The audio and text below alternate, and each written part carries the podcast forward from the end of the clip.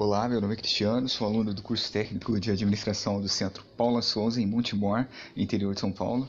E a partir de agora eu vou falar um pouco do fenômeno econômico conhecido como inflação.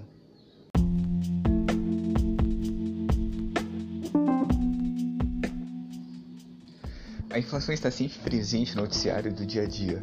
Embora o cidadão comum talvez não consiga defini-la, certamente ele sabe que essa coisa tem a ver com seu bolso. Não o bolso da sua calça literalmente, mas com a sua capacidade de comprar.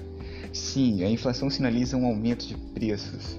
Não apenas de um produto ou serviço específico, trata-se de um aumento generalizado que atinge vários setores num ritmo de continuidade. As causas dela? Bem, a inflação pode ser de demanda, de custo ou repasse.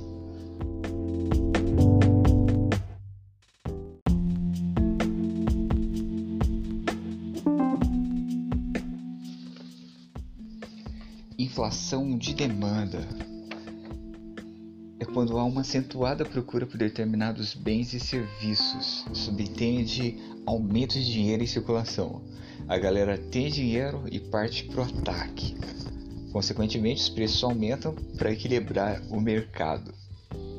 Inflação de custo, de forma direta, refere-se ao repasse do aumento de custos experimentados pelo produtor ao mercado de consumo.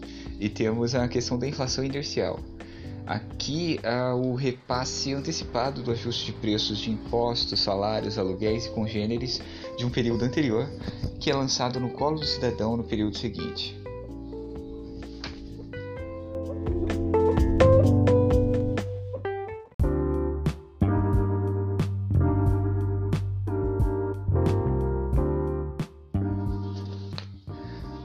Bom, é isso. Espero que a sua percepção seja mais refinada da próxima vez em que encarar o tema inflação no noticiário. O conhecimento transforma, é preciso construí-lo. ETEC Montemor, a gente constrói juntos.